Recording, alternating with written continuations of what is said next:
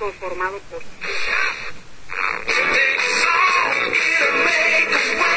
¿Qué va, chico? Se pasa el día metido en el matadero. ¿Eh? Con que en el matadero, ¿no? Escriba ahí, secretario. Venga, la sentencia.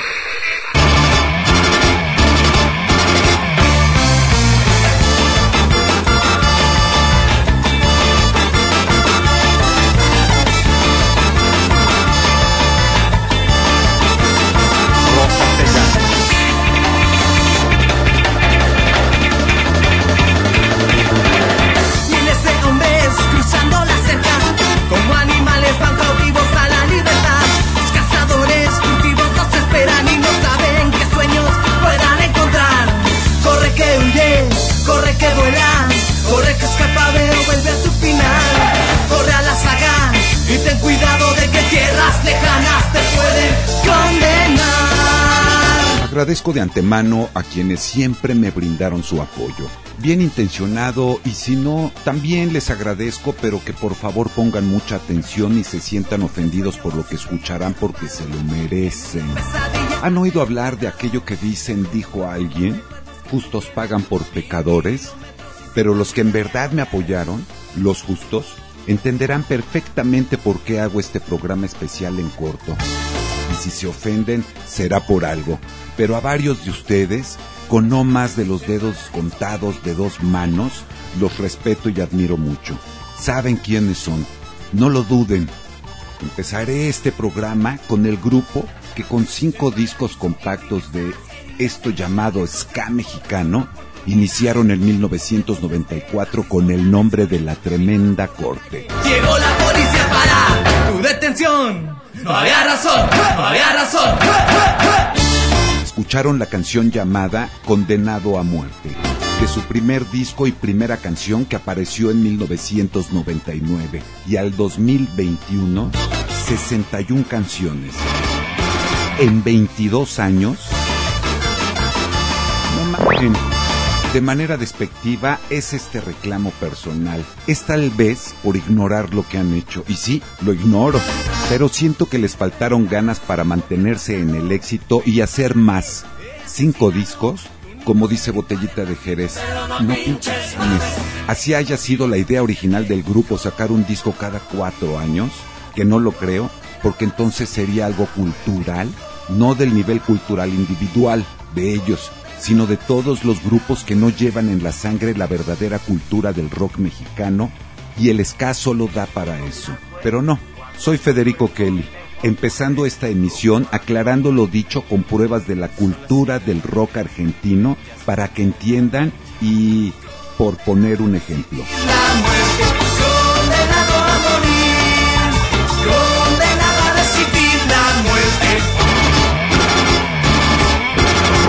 Rock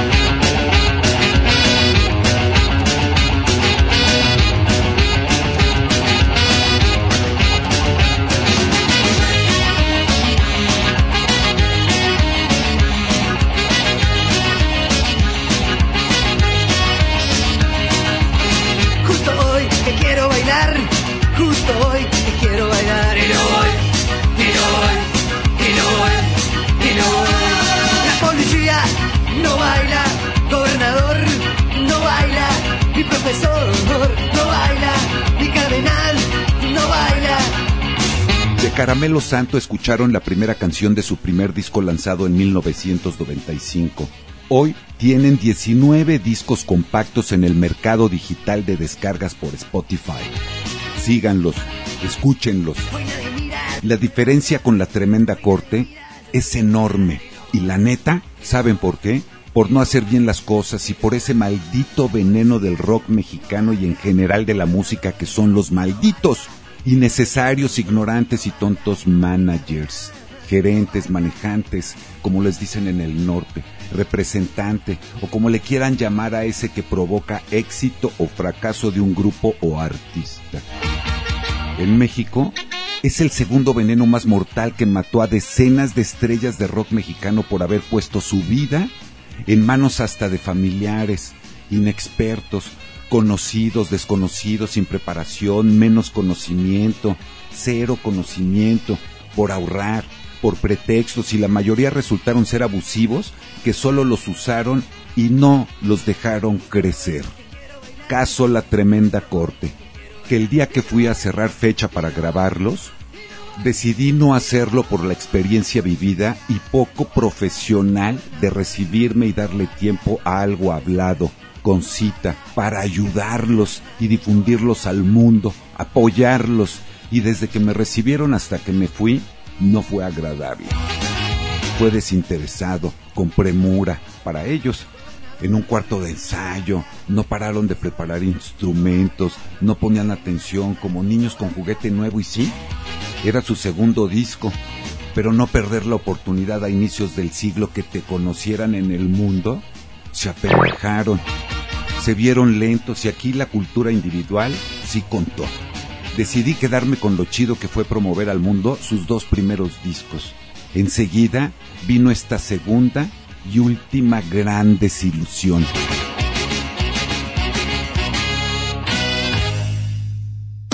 Rock castellano, rock castellano, rock castellano.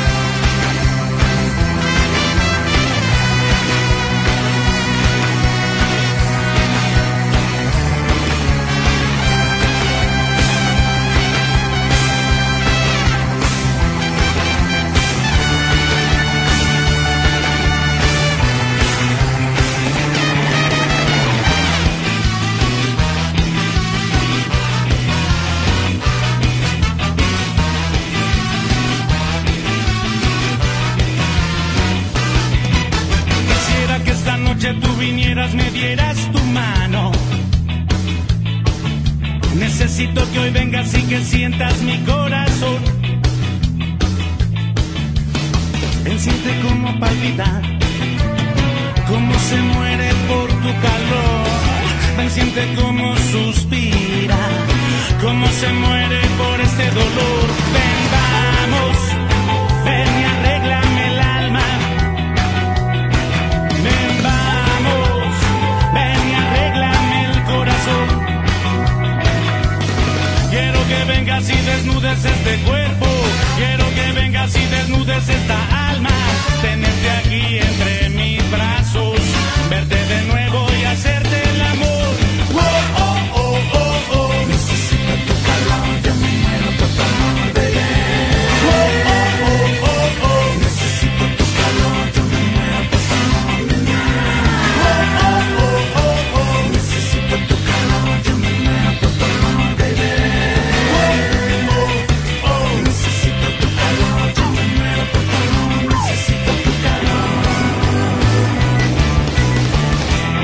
Son cosas difíciles de explicar y no es el momento.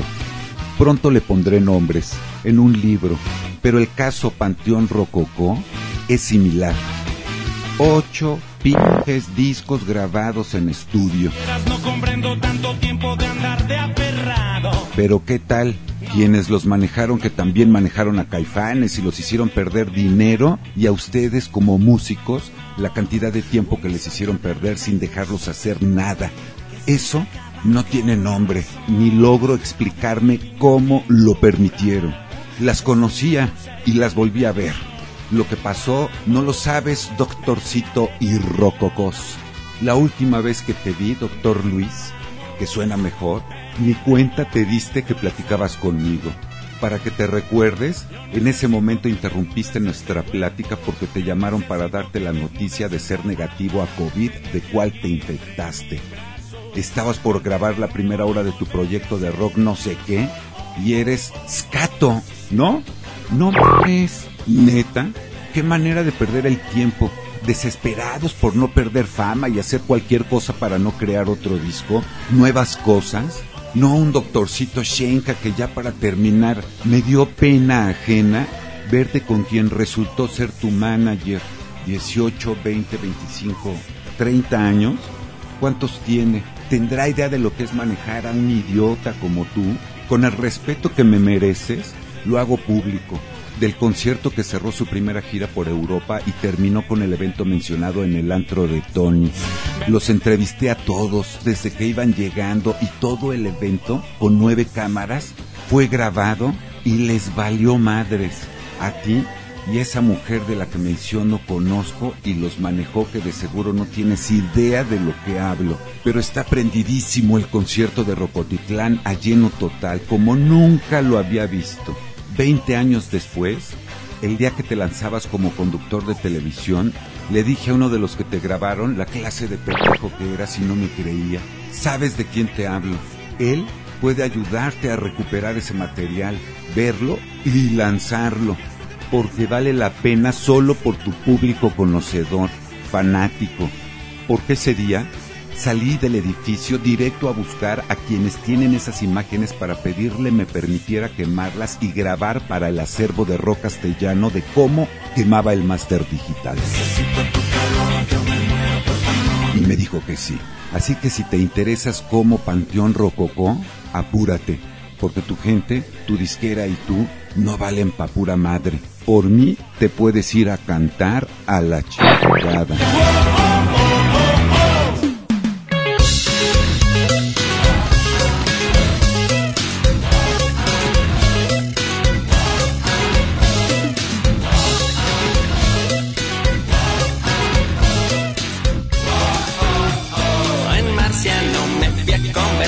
Con esta canción les platicaré de una especie de menonita disecado, como marciano, que manejó a Molotov y los puso al nivel de fama de estrellas de firmamento inalcanzable sin saber quién era, lo que hacía, que eran mis amigos, sumen a uno de los integrantes gritándome de un lado del escenario para que me subiera y el público no entendía por qué me vio tan enojado ya a punto de darle unas cachetadas que se subió corriendo. Ay, cabrón, ¿ya viste eso?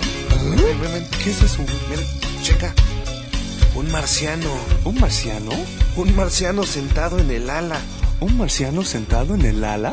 Un marciano sentado en el ala en un vuelo de taca. ¿Un marciano sentado en el ala de un vuelo de taca? Un marciano sentado en el ala en un vuelo de taca que quiere entrar.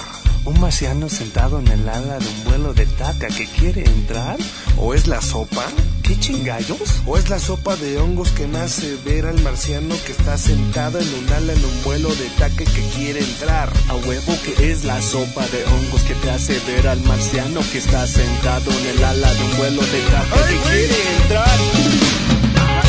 Me alejé de ellos hasta el concierto de Molotov en Mamitas, Playa del Carmen, Quintana Roo, México, que fue suspendido para acabarla de chingar.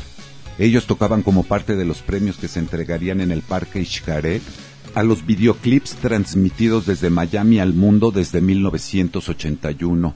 Pero el aire, la lluvia, empezaban a tomar más fuerza, convirtiéndose el famoso y conocido mundialmente huracán Vilma en 24 horas puso en alerta roja al Caribe mexicano.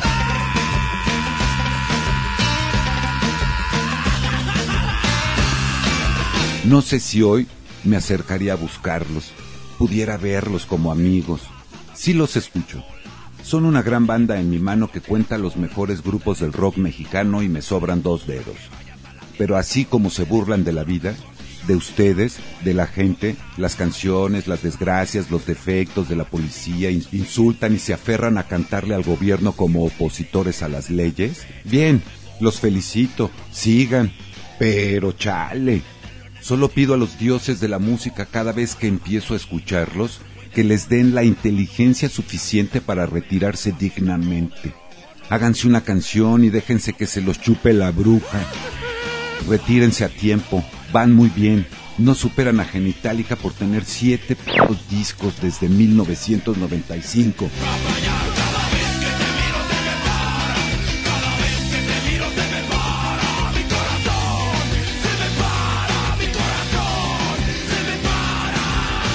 Me preocupa que terminen como tantos que ya se ven causando lástima en el escenario, como tantos que ya no dan el aire suficiente.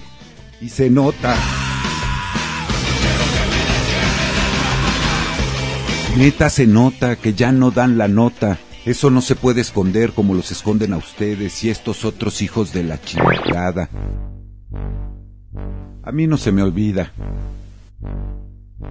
Pero ustedes, cuarteto surgido en el último año de la década ochentas, del cubo de satélite, circuito escultores y las aguas negras del vaso de Cristo, Si no se acuerdan y sepan quién soy, o fui en sus vidas de vecinos, de la escuela, primaria, la secu, pero con eso de que los hacen sentirse estrellas del rock mexicano en el firmamento del cielo imaginario de los que los manejan, y no valen más que un tostón, 50 centavos, lo digo así porque eso valen la mayoría. Se les olvidan sus inicios gacho tacubos. Siendo de donde son, llegaron a mí con su primer disco en la mano a la radiodifusora de Cuernavaca, Morelos, México. De su primera tocada, ni hablemos. Quien los contrató, les pagó, me preguntaba, ¿a quién nos traemos, Kelly? Era mi amigo, ya lo conté. Y entre los amantes de Lola, Cristal y Acero, Fobia y otros, los sugerí y tocaron en Mosquito. Qué chido. Después hicimos más, mucho más, pero a principios de este año, 2021, me buscó un cineasta que sabía perfectamente que si quería llegar a Café Tacuba y pagar por usar una de sus canciones en una película mexicana, el indicado era yo. Y sí, busqué la agenda, llevaba más de una década de no saber de ustedes. Marqué al teléfono y me contestó su recepcionista. Yo lo conocí cuando los disque representaba y desde que no mostraron interés de apoyarme con mis programas de televisión al mundo de la primera televisora por internet en México, Yo dije que no. los mandé por el canal, pero de aguas negras y se fueron otra vez al vaso de Cristo. Y su Juan de Dios va a tener que buscar el perdón a ver de quién. Mínimo, perdonarse a sí mismo por pendejo, ignorante y mal plan conmigo. Y la liga de este episodio te la haré llegar al teléfono al que te marqué. E igual que varios, Café Tacuba perdió dinero por tener hoy recepcionistas como tú contestando llamadas y no darles seguimiento y valerte madre su trabajo. A todo decías que sí, pero de seguro veías la tele porque de seguimiento, relaciones públicas y no ser responsable de tu trabajo, para mí, insisto, estás muy lejos de salir adelante sin hacerle daño a la gente, a tu gente, la que te paga, que te ha dado de comer la mayor parte de tu vida, respétalos. Por eso decidí llamarle al programa para que se eduquen. Varias y varios, pero para que te eduques tú principalmente. Tu caso es para mí la oportunidad de contar algunas cosas que me pasaron con esta clase de personajes del rock mexicano que causaron pérdidas monetarias a los grupos, contratos perdidos, difusión, buenas entrevistas, todo por mamones, prepotentes, déspotas, improvisados, ignorantes, sin preparación, menos educación. Hoy mejor edúquense, porque se van a volver a quedar sin chamba, más bien ya se quedaron sin chamba. Hoy las redes sociales los han superado y cada vez hay menos para ustedes. Se imaginan lo que pienso que son hoy para los grupos. Ese tipo de trabajo ya fue superado por lo menos para mí desde principios de la década pasada, que decidí mandarlos a todos a checar su mail, pero no tenían, o usaban Hotmail, Yahoo. de risa, para mí, pena ajena a mis tacubos, desde que les conté en Spotify siete pinches míseros discos de estudio. ¿En cuántos años dicen que celebran? ¿32? Ya están con la bruja. Pero creo que los vomita y para que recuerden la zona de donde los conozco, es de aquí, de donde grabaron el video de esta canción, las torres de satélite, donde de adolescente nos metíamos a dar trompos en un Mustang color mocos verdes. Para ustedes, este pedacito de canción. Ya bien caliente, para estos cuatro grupos produciré para inicios del próximo año el especial de Argentina llamado en su honor La cultura del rock argentino. Y sabrán lo que son grupos de verdad.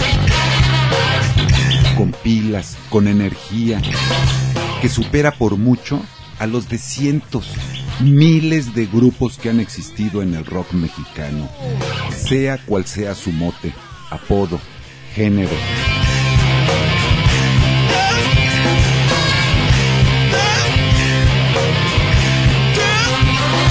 Les parecerá que estoy enojado con el rock mexicano, y sí, pero aquí, en mi programa, en el concepto creado para apoyarlos desde 1994. Y hoy reclamarles a mi estilo y hablar de su fracaso. Me vale madre si me da gusto expresarme libremente. Me imaginan como medio novedoso, vanguardista, aferrado, especializado, actitud, contactos, todo.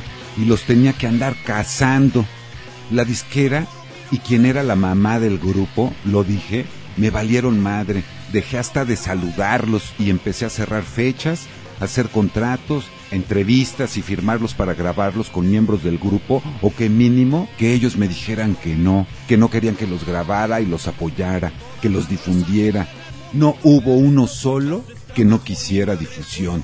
Sabían perfectamente lo que tenía y que ningún grupo de rock mexicano o disquera, medio de comunicación o la prensa tuvieran. Tres canales de televisión con producción propia al mundo para difundir el rock mexicano con tres canales especializados en videoclips, entrevistas y conciertos, transmitidos con equipo digital de vanguardia 10 años del joven productor radiofónico de experiencia en la acción más otros 15 de vagancia y rock and roll a finales de los 70 y toda la década 80.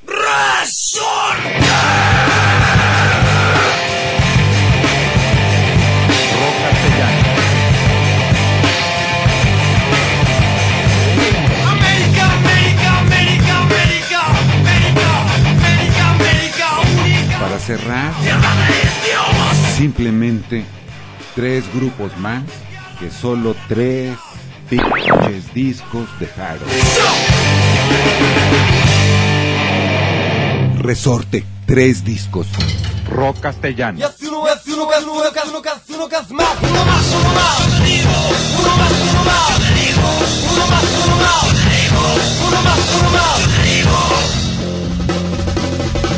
Rock castellano. Porque somos la mitad más, más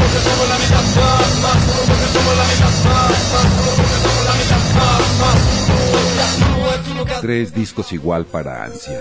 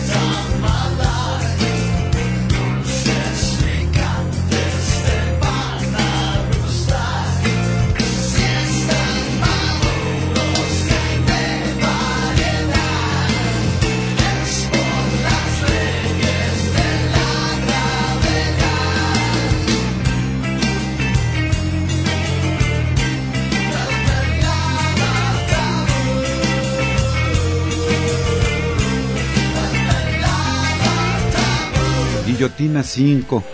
Búscalos, síganlos en Spotify.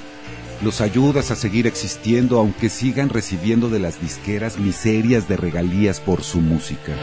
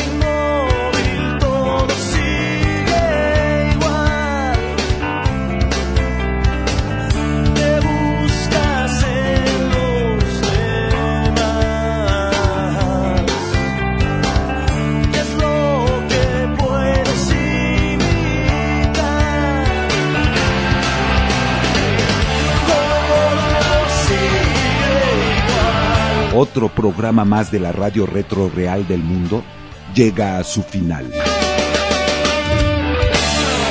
Hacerte viajar en el tiempo es un placer.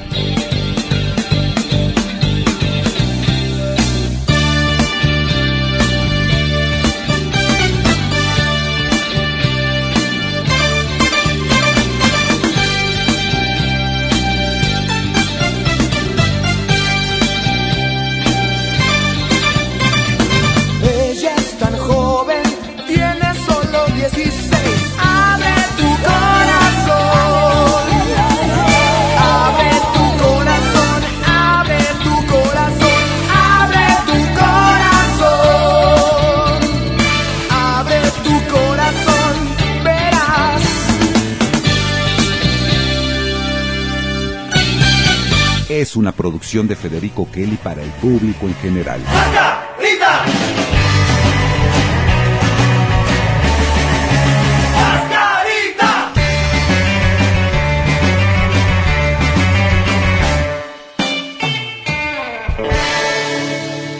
Por el sano entretenimiento.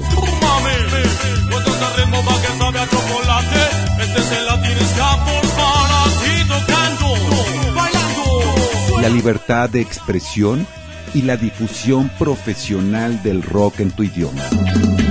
Los días pasan y no estás aquí. Rock castellano va de retro. Su vía de administración es ótica, aplicándose cada 24 horas por 345 días. Para un mejor resultado, usa audífonos. No hay problema. No hay problema. Chiro.